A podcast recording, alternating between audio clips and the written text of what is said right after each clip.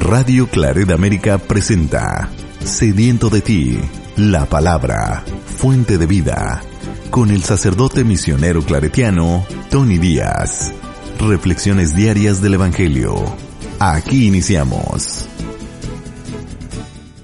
Bienvenidos hermanos a nuestras reflexiones bíblicas de las lecturas del día. Hoy es martes de la segunda semana de Adviento, martes de la segunda semana de Adviento y hoy celebramos la solemnidad de la Inmaculada Concepción de la Santísima Virgen María. Ya diremos algo más eh, sobre esta celebración en la sección de reflexión. La primera lectura de hoy viene del libro de Génesis, capítulo 3, versículos 9 al 15 y 20. Después de que el hombre y la mujer comieron del fruto del árbol, del árbol prohibido, el Señor Dios llamó al hombre y le preguntó, ¿Dónde estás? Este le respondió, Oí tus pasos en el jardín, tuve miedo porque estoy desnudo y me escondí. Entonces le dijo Dios, ¿y quién te ha dicho que estabas desnudo? ¿Has comido acaso del árbol del, de que te, te prohibí comer? Respondió Adán, la mujer que me diste por compañera me ofreció del fruto del árbol y comí. El Señor Dios dijo a la mujer, ¿Por qué has hecho esto? Repuso la mujer, La serpiente me engañó y comí. Entonces dijo el Señor Dios a la serpiente, ¿Por qué has hecho esto? Serás maldita entre todos los animales y entre todas las bestias salvajes.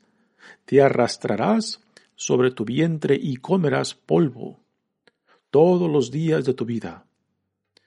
Pondré enemistad entre ti y la mujer, entre tu descendencia y la suya, y su descendencia te aplastará la cabeza, mientras tú tratarás de morder su talón.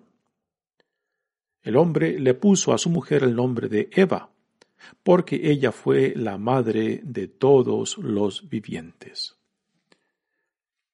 Palabra de Dios. El salmo responsorial es el Salmo 97 y el responsorio es Cantemos al Señor un canto nuevo, pues ha hecho maravillas. Cantemos al Señor un canto nuevo, pues ha hecho maravillas. Cantemos al Señor un canto nuevo, pues ha hecho maravillas. Su diestra y su santo brazo le han dado la victoria. El Señor ha dado a conocer su victoria y ha revelado a las naciones su justicia. Una vez más, ha demostrado Dios su amor y su lealtad hacia Israel.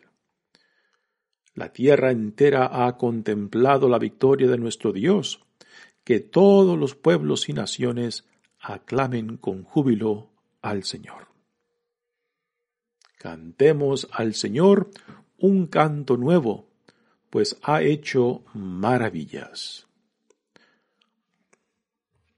La segunda lectura de hoy viene de la carta de San Pablo a los Efesios, capítulo primero, versículos 3 al 6 y 11 al 12. Bendito sea Dios, Padre de nuestro Señor Jesucristo, que nos ha bendecido en Él con toda clase de bienes espirituales y celestiales.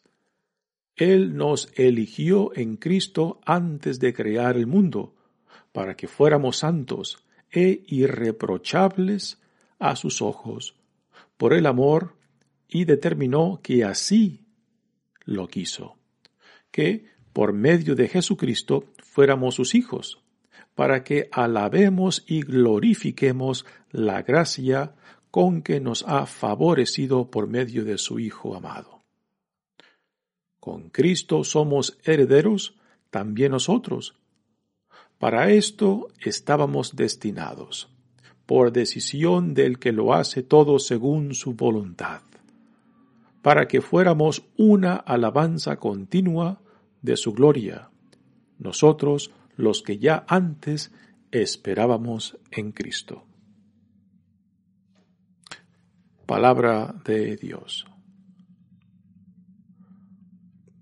El Evangelio de hoy viene de Lucas, capítulo primero, versículos 36 al 38. En aquel tiempo el ángel Gabriel fue enviado por Dios a una ciudad de Galilea, llamada Nazaret, a una virgen desposada con un varón de la estirpe de David, llamado José. La virgen se llamaba María. Entró el ángel a donde ella estaba y le dijo, Alégrate llena de gracia, el Señor está contigo. Al oír estas palabras, ella se preocupó mucho y se preguntaba, ¿qué querría decir semejante saludo? El ángel le dijo, No temas, María, porque has hallado gracia ante Dios. Vas a concebir y a dar a luz un hijo, y le pondrás por nombre Jesús.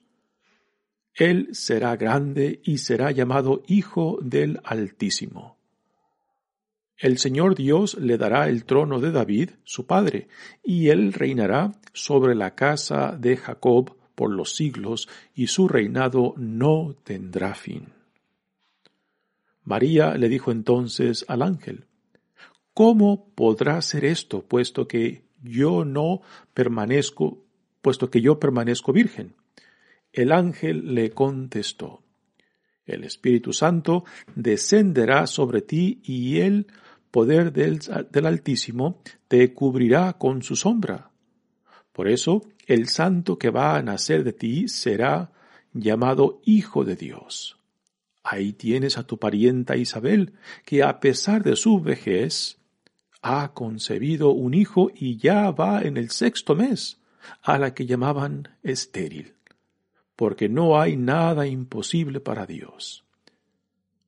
María contestó, Yo soy la esclava del Señor, cúmplase en mí lo que me has dicho y el ángel se retiró de su presencia. Palabra del Señor. Muy bien, damos comienzo a nuestra reflexión de las lecturas de hoy. Como dije al principio, hoy celebramos la solemnidad de la Inmaculada Concepción de la Santísima, Virgen María. Cuando se le pregunta a mucha gente católica acerca de esta solemnidad, lo primero que responden es de que esta solemnidad es acerca de la Inmaculada Concepción de Jesús, pero no, esta solemnidad es acerca de la Inmaculada Concepción de María, que María fue concebida sin pecado, ¿no? es un tema, pues, eh, que ha tenido ah, mucha controversia en la historia de la Iglesia desde el siglo IV. Hay muchos padres de la iglesia, muchos teólogos influenciantes en la historia de la iglesia, pues que no han aceptado necesariamente esta doctrina. Esta doctrina fue eh, definida oficialmente y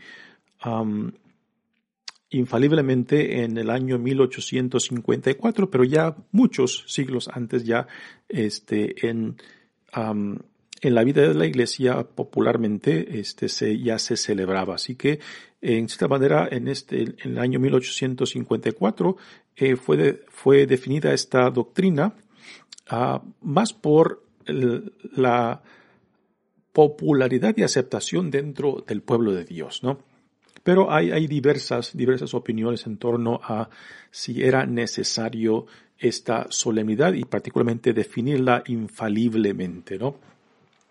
Ah, pero en fin, esta solemnidad eh, se enfoca en el hecho de que Dios prepara a María como madre de nuestro Señor y Salvador eh, para que sea pues este una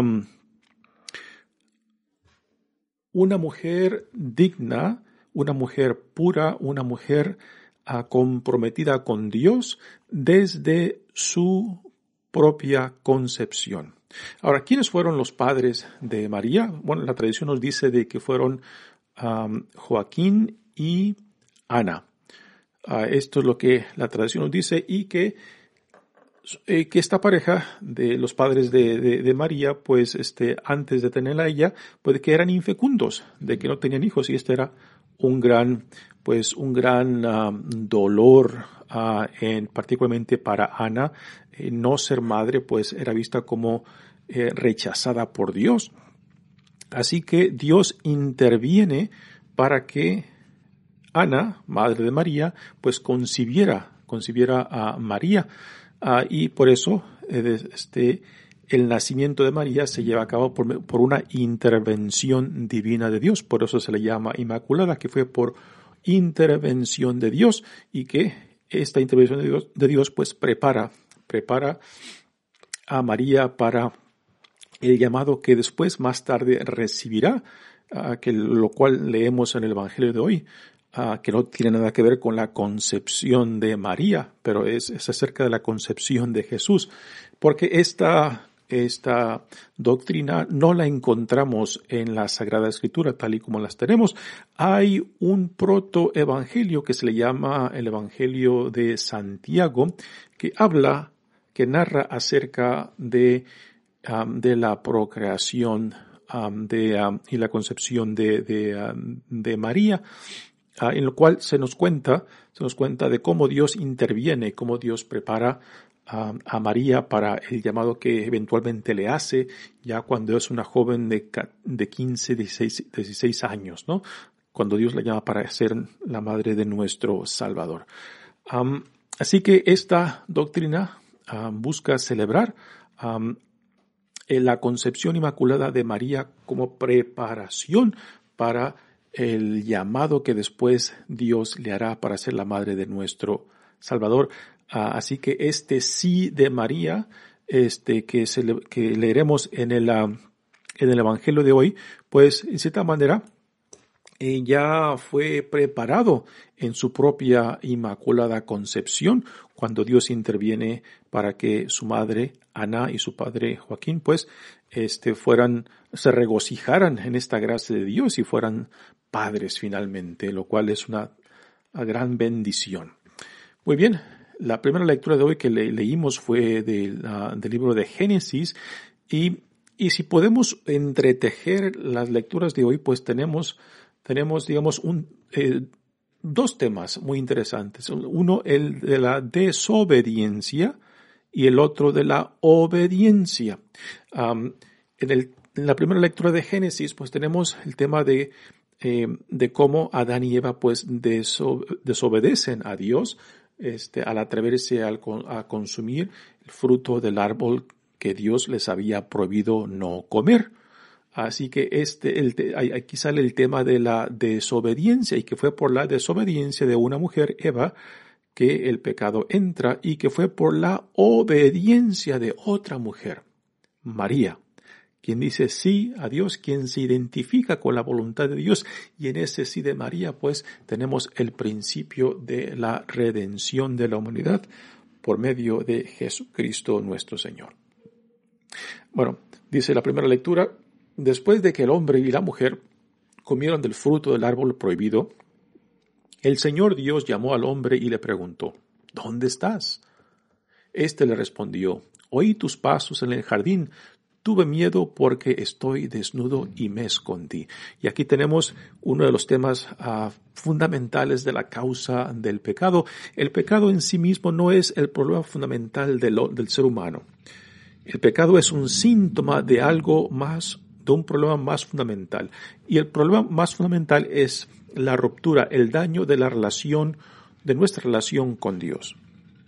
Así que en esta primera lectura vemos a Adán que se esconde eh, por vergüenza, porque en esa desobediencia, en ese rechazo eh, de, la voluntad de Dios, pues ha quebrantado, ha dañado ah, la intimidad y confianza con Dios Padre y por eso se esconde. Es la vergüenza ah, que es el producto de esa relación que ha sido dañada e impactada por la desobediencia, ¿no? Y lo curioso es de que cuando Dios, al cuestionar a Adán, le descubre su pecado, después Adán, en vez de hacerse responsable de sí mismo, pues este, culpa a la mujer. Y después la mujer, pues culpa a, a quien la tentó, a, ¿Y quién, quién fue quien tentó a la mujer?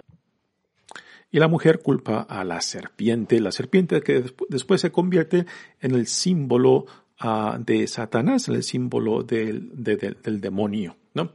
Así que tenemos aquí otro tema este, que también entra, el de la falta de responsabilidad, la falta de asumir las consecuencias de nuestras acciones y que, y que casi siempre estamos culpando a otros, ¿no? Y, y aunque la imagen del demonio, pues aquí resalta en la figura de la serpiente, pues a veces se nos hace muy fácil eh, echarle la culpa al demonio y al diablo cuando no queremos asumir nuestra responsabilidad en nuestras acciones, ¿no? Y así como Adán culpa a Eva y Eva a la serpiente, pues así vamos pasando la bolita, este, y, y a últimas no terminamos en haciéndonos responsable de lo que nos toca a nosotros. Y repito, es tan fácil culpar a otros, particularmente al diablo. El diablo me hizo, me hizo, me, hizo hacer esto. Hombre, hermanos, seamos más honestos, seamos más sinceros, ¿no? Y tomemos responsabilidad de lo que nos pertenece a nosotros, ¿no? entonces, después de que Dios ah, cuestiona a, Adán, después cuestiona a Eva y le dice, entonces dijo el Señor Dios a la serpiente, después de que María le dijo que fue la serpiente quien la engañó. Dice, entonces dijo el Señor Dios a la serpiente, ¿por qué has hecho esto? Serás maldita entre todos los animales y entre todas las bestias salvajes. Te arrastrarás porque tu vientre y sobre tu vientre y comerás polvo todos los días de tu vida, ¿no? Eh, pues aquí lo que tenemos en esta narración de Génesis no es algo histórico, es, es una mitología que busca explicar el porqué de las cosas, ¿no?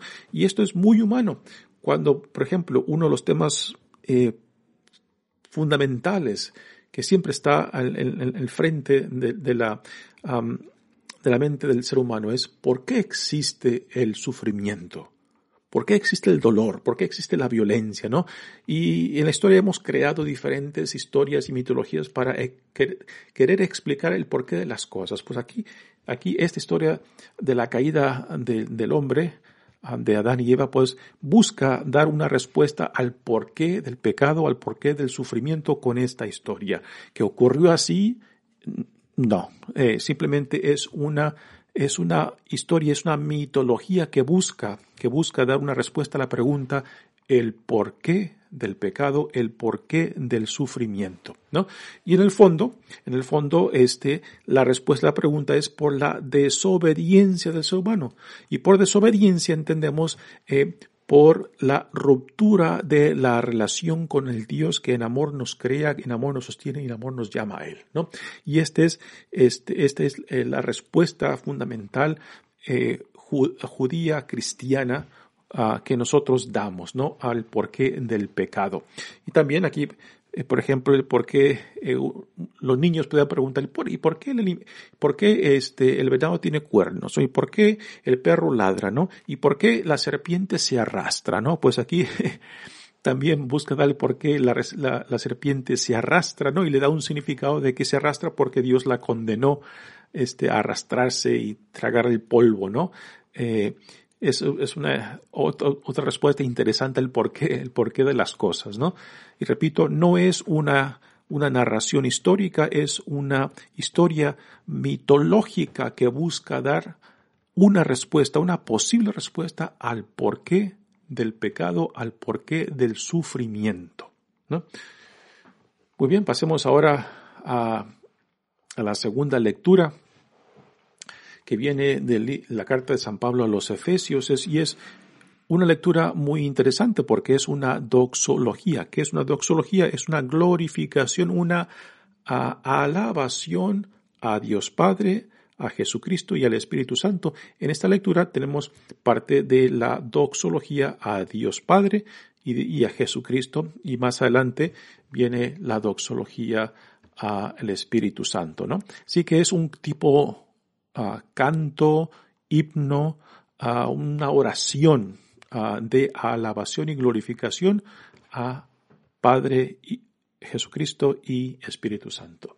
Dice, bendito sea Dios, Padre de nuestro Señor Jesucristo, ¿no? Aquí está alabando, glorificando a Dios Padre, que nos ha bendecido en Él. ¿En quién? En Cristo, con toda clase de bienes espirituales y celestiales él nos eligió en Cristo antes de crear el mundo para que fuéramos santos. Así que desde el principio de la creación, desde antes de que ya Dios nos ha creado, ya Dios nos había llamado a la santidad. Así que la santidad no es un esfuerzo nuestro, es un fruto de la gracia de Dios en nosotros.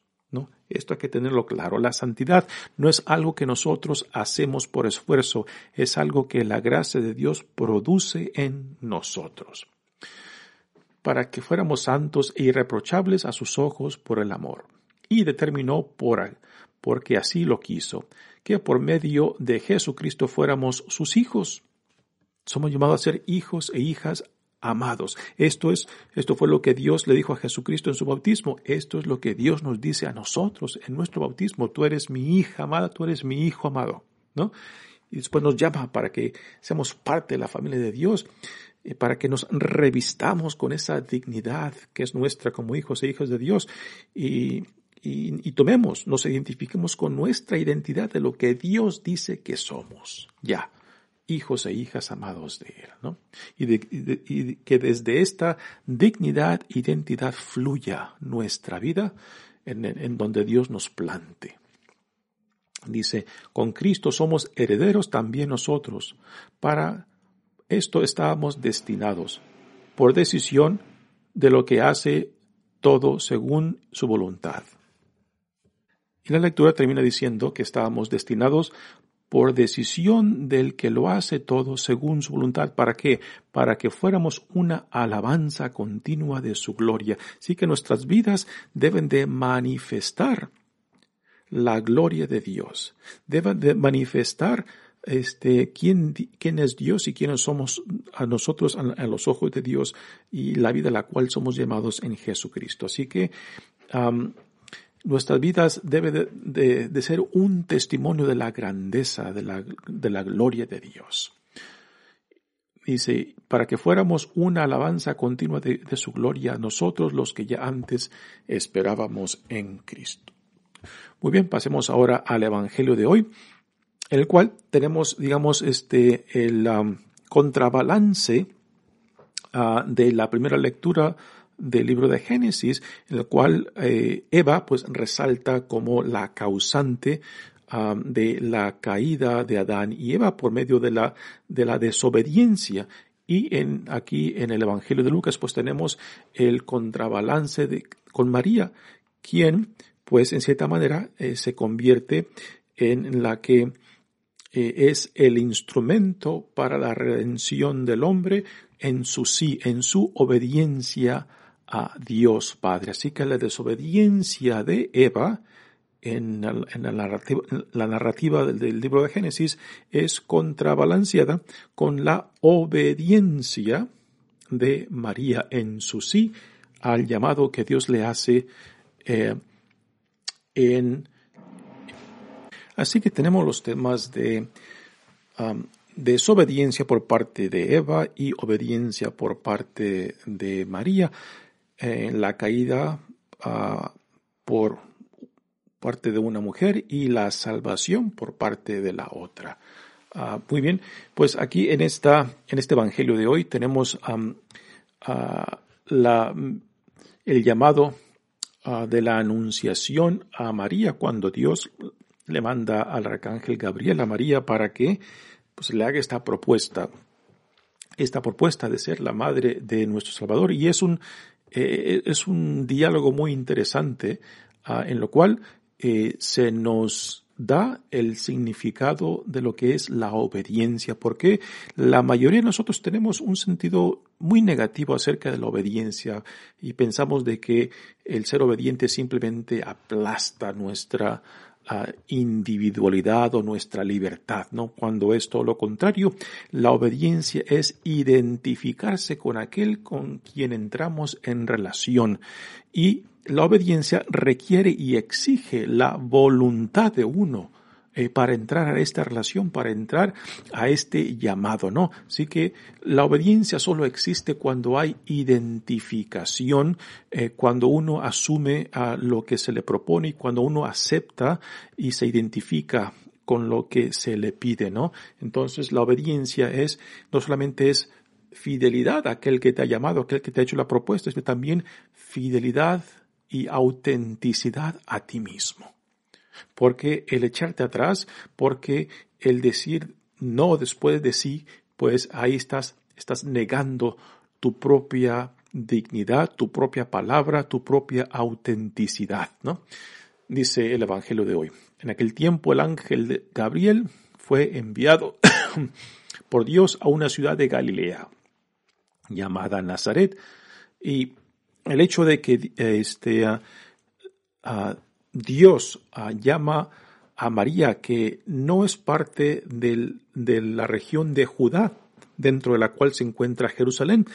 Galilea, pues, es una región hacia el norte que no es parte del corazón y centro del judaísmo, sino que es una región, pues, que está poblada por eh, gentes mixtas, donde hay eh, pues judíos como también hay no judíos, ¿no?